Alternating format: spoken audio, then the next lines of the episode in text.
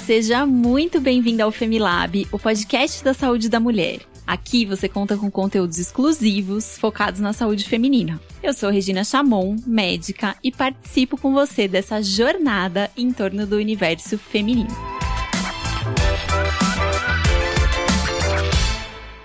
Lá nas redes sociais do FEMI, nós sempre divulgamos dicas sobre a saúde da mulher e sobre o universo feminino. Segue lá o nosso perfil. No Instagram, o arroba é Femilab e no Facebook, Femilaboratório da Mulher. E depois de ouvir esse episódio, não se esqueça de compartilhar nas suas redes com a hashtag JeitoFemi. E o nosso Femi, gente, é sempre com dois M's.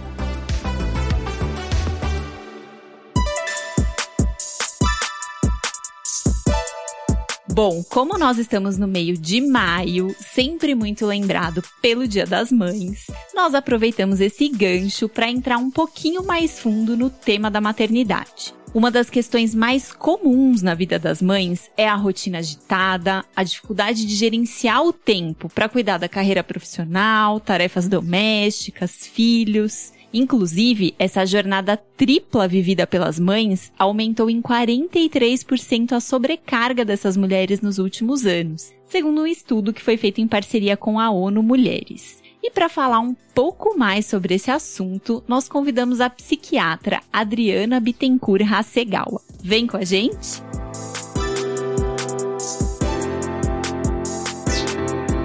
A nossa convidada do dia, doutora Adriana Bittencourt Hasegawa, é psiquiatra, graduada em medicina pelo Centro Universitário do Espírito Santo, UNESCO, com residência médica em psiquiatria pela Secretaria Municipal de Saúde de São Paulo.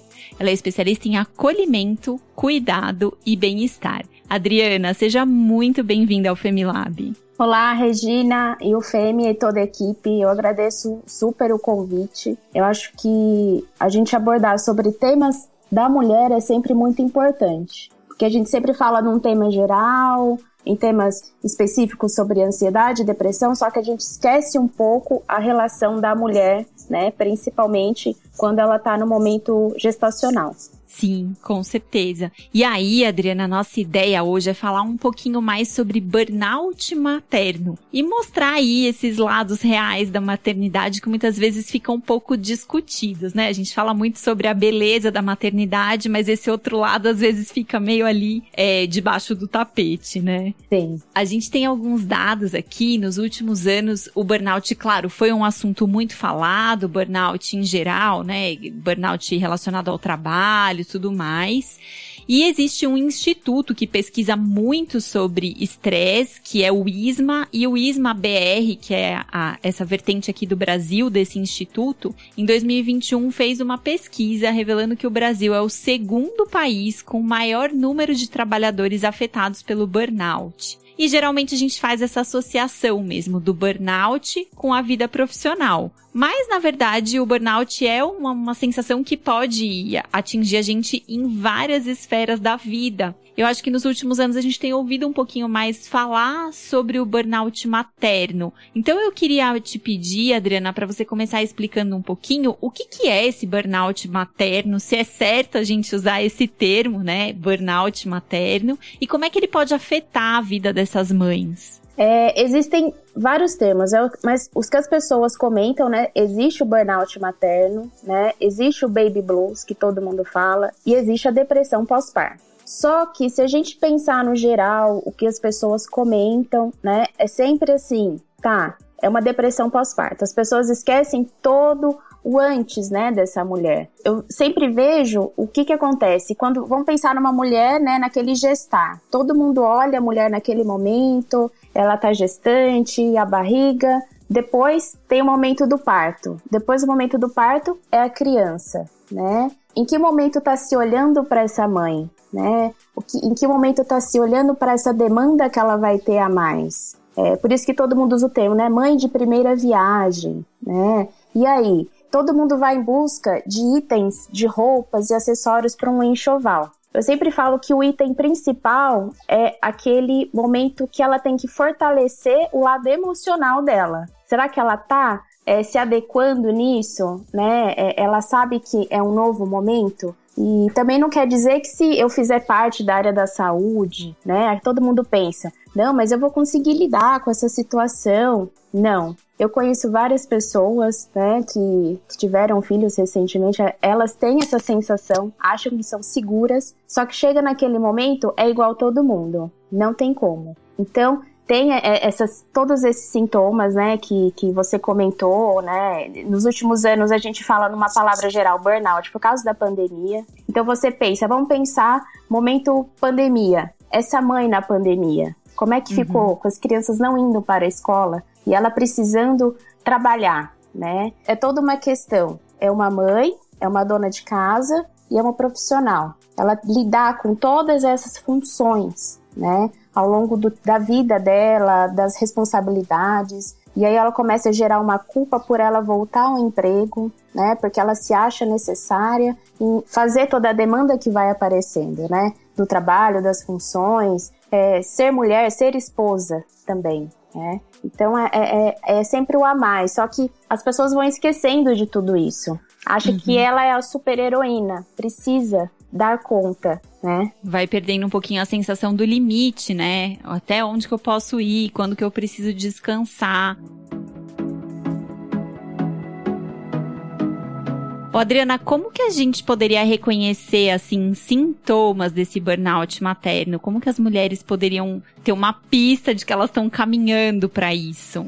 É, sempre relacionado assim, né, com esgotamento materno, né, o cansaço, um estresse crônico, principalmente nos três primeiros anos de vida da criança, porque ela demanda, né, mais cuidados, mais dedicação, né? E todo mundo assim, do lado de fora ninguém vê isso, né? Porque todo mundo fala, ah, mas se eu tenho isso, não tem nenhum teste para identificar, não tem nenhum exame. não, é você olhar, é você conversar que hoje falta muito isso, né? Por isso que eu foco muito pensando assim na minha consulta naquele acolhimento, né? Empatizar com a situação do outro. Mesmo você não tendo a vivência, não tá ali, mas tipo, o que que tá acontecendo, né? É, ela traz muito isso, fala, ó, eu me sinto culpada, né? Ela tem um sentimento constante de culpa, né? O, o excesso de pessimismo porque ela acha que não vai dar conta, né? A exaustão, mesmo após um período de repouso que ela tem, porque é um repouso também que não é aquela coisa, eu vou dormir por sete horas, não. Ela vai dormir picado, aqueles primeiros dias, né? Porque tem a amamentação, as demandas de casa, né? Porque ela não vai ser só mãe, né? Foi o que a gente discutiu. Ela tem as funções, né, para serem feitas, né? Aquele sentimento de fracasso e impotência, né? Irritabilidade que ela não tem nenhum tipo de, de motivo, a falta de interesse em prazer, né, de em, em, às vezes até em cuidar do filho, porque ela tá se sentindo culpada, ela acha que não vai dar conta, então ela começa a refletir um pouco isso, né, até no, no cuidado, e vai trazendo uma tristeza, um medo e uma insegurança também. Então é um esgotamento físico, né? Um esgotamento do corpo. Você falou, ah, descansa, mas não, nunca é o suficiente. Um esgotamento emocional também, né? De, dessa sensação de incapacidade, de não não ter motivação para as coisas. E aí, você falou um pouquinho também, né, que existe o burnout materno e existe o baby blue. O baby blue pode chegar até metade das mulheres nesse período do pós-parto. Então eu queria entender um pouquinho o que que é esse baby blue e como que a gente diferencia ele do burnout. É, o, o baby blues, a maior parte das mulheres, elas podem ter, né, muito relacionado com uma labilidade afetiva. É uma mudança abrupta ali de humor, né? Que tem ali um, um, início muitas vezes na primeira semana, mas no máximo dura ali. Cada um fala uma coisa, né? Eu sempre faço uma média até um mês, né? Então, é aquela coisa que está relacionado com uma crescente reação emocional. Né? Aí todo mundo fala assim: não, mas isso é hormonal. Tem uma coisa hormonal, mas é algo que você consegue direcionar, né? Não é aquela coisa assim, não, eu não vou dar conta e tchau né? Que seria assim: ah, mas como é que você vai conseguir saber se é uma depressão pós-parto? Uma depressão pós-parto, para a gente resumir bem, demanda tempo, sintomas, e eu consigo falar bem que ela, assim, a, a, a paciente ela sente falta de vontade de viver, né? Mas então é toda uma relação. É uma relação antes mesmo da gestação, no período gestacional e após. É isso que a gente tem que saber. Mas o baby blues é sempre essa, essa reação nesse período de tempo, né? E sempre importante nesse período ela ter ali um apoio instrumental, né? Não, uhum. assim, ela ter, não é um apoio instrumental, mas sim afetivo, ter as pessoas próximas, né, para ela se ajudar, né? Uma rede de apoio mesmo para prevenção. Uhum. Sim. É, e essa rede de apoio, acho que muitas vezes quando a gente pensa nela, a gente pensa num apoio emocional, mas é importante uma rede de apoio prática também, né? Quem que vai te ajudar com as coisas da casa, sei lá, com o banho do nenê, com outras demandas que não só as demandas afetivas, porque parece que é um período que muitas coisas se acumulam. Então, tem até um vídeo que eu vi faz semana passada, ele é bem interessante. Ele nem tem nada falado, é só você consegue visualizar. Era uma mãe né, com uma criança no colo, carregando uma mochila, o pai do lado. Uhum. E chega um palhaço, cutuca a mãe, tira a mochila dela e coloca no pai.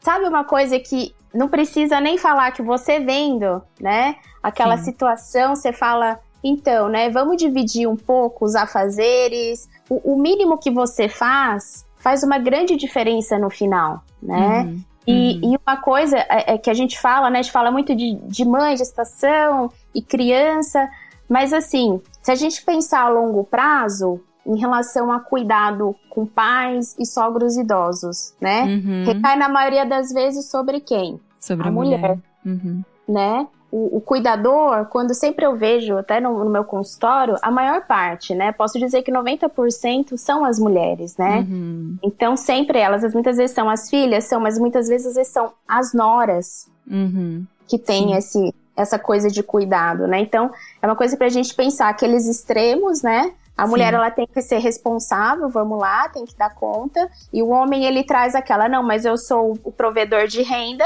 Uhum. Então, tipo, como se estivesse lá em casa fosse tudo bem, tá tranquilo. Sim. Mas. E depois tem o extremo quando você envelhece. É, e tem uma coisa que eu acho muito curiosa também, Adriana, quando eu converso com mães, é que assim, ah, mas ele é um ótimo pai, ele me ajuda. E esse me ajuda parece que é um favor, né? Parece é. que ele tá sendo mais do que o esperado, quando na verdade ali é uma divisão de funções dentro dessa maternidade, da paternidade. Então não é uma ajuda, né? Como que a gente pode dividir isso aqui de uma maneira que fique confortável para todo mundo, né? Sim, quem que vai amamentar essa criança na madrugada? Uhum. Quem que acorda, né? Então é, é aquela situação que você começa a, a pensar nos horários. O que você programa, né, para fazer? Não, ah, não, mas eu tô cansado. Aí eu chego no momento que a criança tá dormindo, mas ela acorda de madrugada. Ah, não consigo te ajudar, porque ela vai amamentar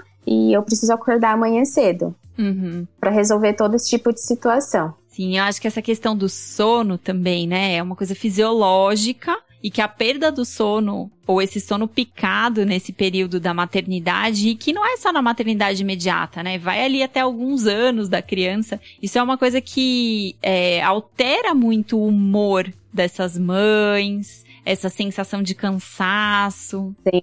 E uma coisa também que muita gente esquece é essa mãe depois que tem essa criança, né? É muito legal. Eu sempre pergunto para as pessoas que eu conheço: "Ah, tá na maternidade". Se são pessoas que eu conheço, eu falo assim: "Mas você tá bem para receber?" Né? Uhum. Ela tá cansada, ela tem um, um, novo horário, uma nova demanda, né? Uhum. É, é, foi o que eu falei para você, né, no início. É, é aquele momento, estou gestante, tive meu filho, e aí todo mundo olha para a criança e cadê a mãe? O cuidado com a mãe, né? Porque no momento que tá no hospital, ela tem é, é uma ajuda, né? Tem as enfermeiras que levam para um berçário para a mãe descansar. Só que muitas vezes naquele momento ela tá recebendo as pessoas, né? Uhum. Numa demanda ali que ela não tá dando conta e ela fala, gente, não, não vai falar nada porque, ah, não quero ser mal educada. Sim, né? sim, aquela, sim. Aquela coisa sempre a mais. Uhum.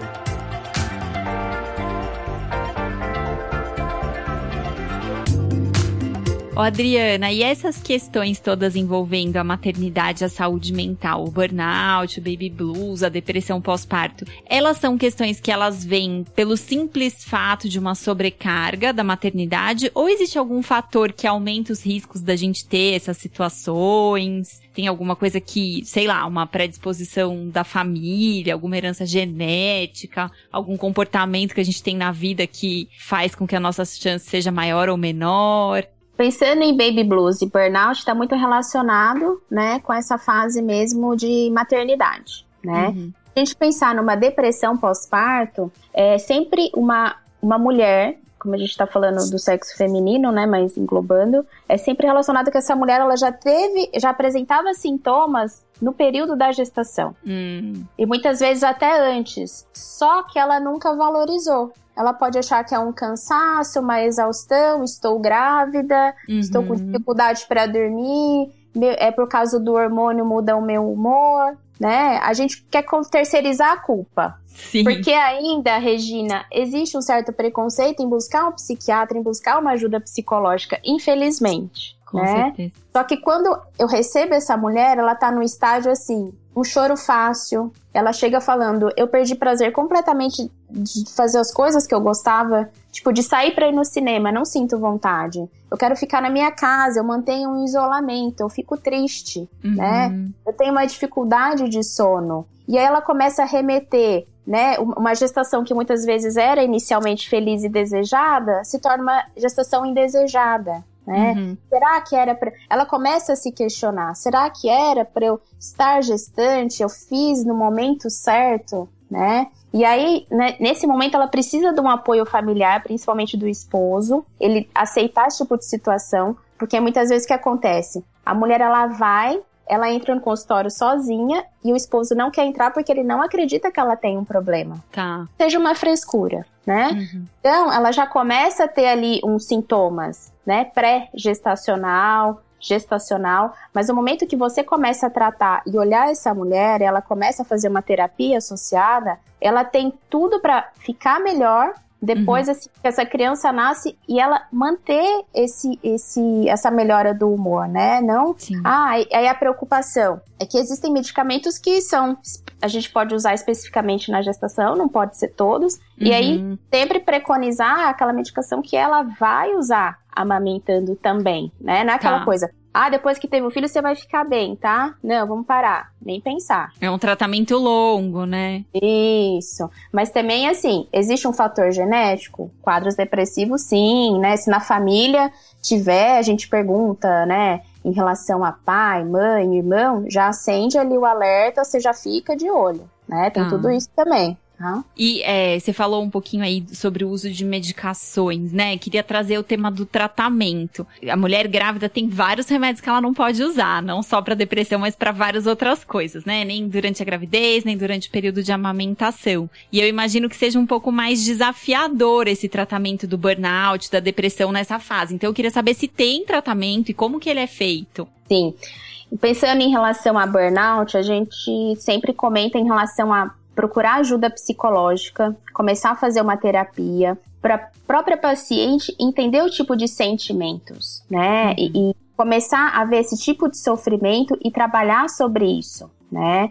Eu sempre comento também uma coisa que é muito interessante: você manter relacionamentos que não sejam relacionados à maternidade, né? uhum. né? Tá. Sair pessoas para discutir sobre outras coisas, né? Não sobre filhos, filhos, filhos. Porque se você sai do seu meio uhum. e vai para um outro lugar que você só mudou o endereço, mas continua o mesmo tema, né? Então você ter esse tipo de relacionamento com pessoas que não tem nada a ver com a maternidade é saudável nesse momento entendeu? Nem que seja para você falar de moda. Uhum. Mas você diz, um você tira totalmente o foco. diferente. Você tira uhum. o foco. Importante a mulher ela ter um tempo para cuidar de si, né? Especificando assim, uma hora por dia, ah, não consigo. Que seja uma hora por semana. Uhum. Mas ela ter na programação dela um momento para ela, né? E sempre bom assim também pensar, tá? mas eu não consigo sair fazer alguma coisa. Tudo bem que você mantenha um tempo para você ficar sozinha e em silêncio, uhum. né? Para você gerar um tipo de, de, o seu momento, Sim. né? Então são pequenas coisas em relação ao, ao burnout materno que dá para se fazer, né?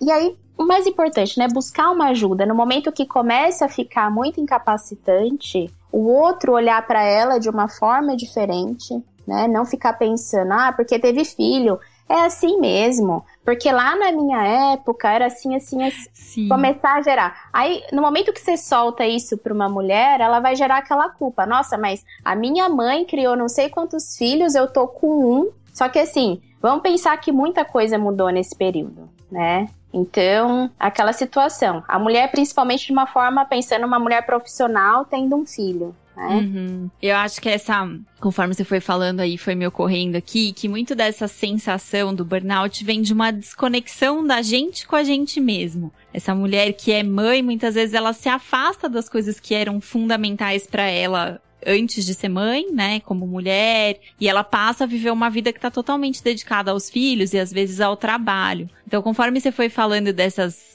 dessas questões, né, de sair para fazer coisas que não envolvam maternidade, de ter um momento para se cuidar, ficou muito forte aqui na minha cabeça essa questão da gente se reconectar com algo que é muito essencial dentro de nós e que não necessariamente tem a ver com o fato da gente ser mãe. Sim, uma coisa que eu sempre oriento meus pacientes é meditação. Eu acho super importante, né? E todos são a mesma resposta, Regina. Ai, mas é difícil. Aí sabe o que eu falo? Você vai gostar. Eu falo, quando você começou a andar, você aprendeu?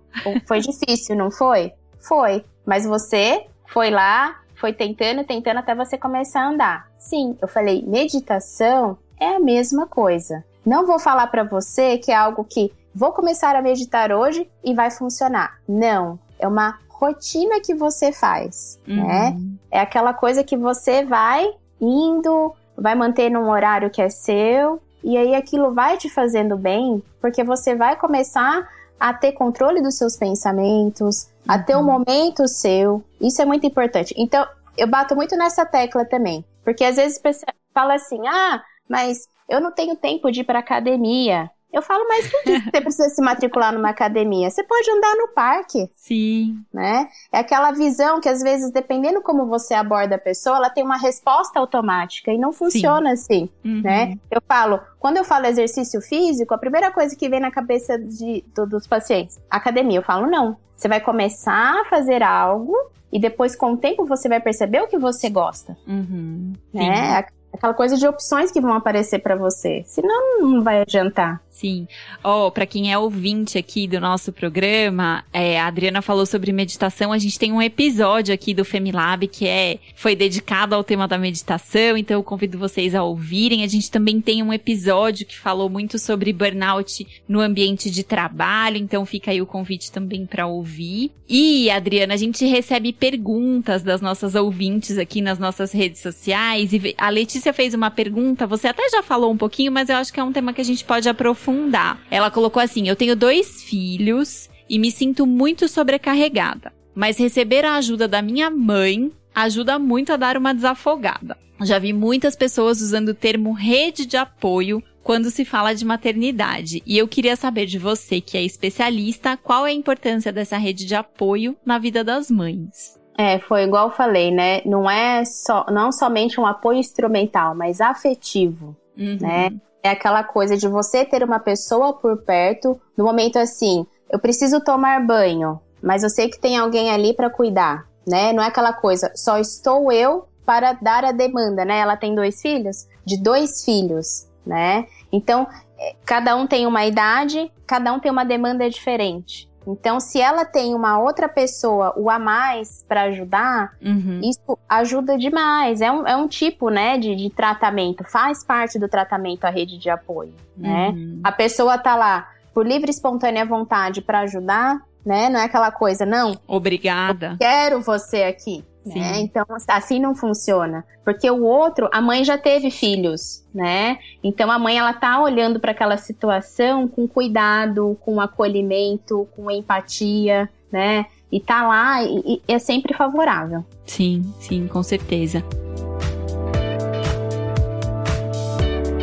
Adriana, a gente falou aqui um pouquinho sobre questões de saúde mental relacionada à maternidade, né? Então falamos sobre o burnout, sobre o baby blues, sobre a depressão. Acho que você trouxe aí vários recursos para a gente cuidar disso. Então você falou um pouco que às vezes precisa sim da medicação e que tem que ser uma medicação que possa ser utilizada no período da gestação e da amamentação. Você trouxe um pouquinho de questões relacionadas ao estilo de vida, né? O exercício, a prática da meditação. Falou também sobre o suporte social. Então acho que realmente quando a gente pensa no cuidado com essas questões, ele é sempre esse olhar mais amplo do que só o uso do remédio, né? Queria, a gente tá se encaminhando aí para o final do nosso bate-papo, mas eu queria que você desse assim a sua mensagem, o que, que fica dessa conversa para as mães que estão nos ouvindo, para as mulheres que estão nos ouvindo aqui hoje. Mais importante é assim começar a se olhar, né, criar um fortalecimento emocional, perceber quando precisar de ajuda e buscar ajuda. O primeiro passo do tratamento é sempre estar lá, buscar ajuda. Então quer dizer que ela sente a necessidade de estar precisando, né? Uhum. Porque aquela mulher ela tem muitos questionamentos, né? Quem é essa nova mulher? Quem sou eu agora? Que sou uma mãe? Continua a mesma mulher, né? Então, tirar um pouco esse preconceito, buscar uma ajuda, né, com psicoterapia, né? uhum. né? Se precisar associar com psiquiatria, algum medicamento, ótimo. Mas se olhar mais, né? E se importar menos com a opinião alheia, né, das pessoas.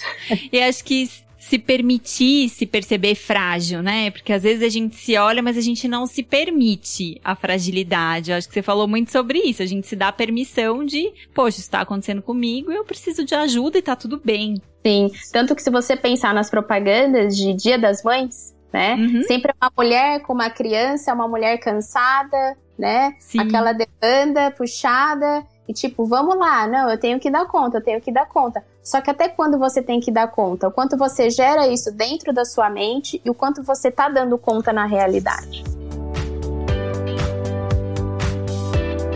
Adriana, queria que você deixasse aqui os seus contatos, as redes sociais, se alguém quiser entender um pouquinho mais sobre esse tema ou sobre os temas aí, né, relacionados à psiquiatria, ansiedade, depressão, como que as pessoas te encontram? Ah, ótimo. O meu Instagram é doutora Adriana Hasegawa. E lá mesmo no perfil tem os endereços, né? Que eu uhum. atuo tanto no, no bairro de Ipiranga quanto em Pinheiros, na Oscar Freire. E qualquer coisa que precisar, qualquer dúvida também eu fico à disposição. Pode mandar mensagem, direct e estamos aí para tentar ajudar, mudar toda essa concepção que as pessoas têm. Muito bom, Adriana. A gente vai deixar aqui na descrição do episódio, gente, o arroba, o Instagram da doutora Adriana. Adriana, super obrigada pela sua participação aqui com a gente.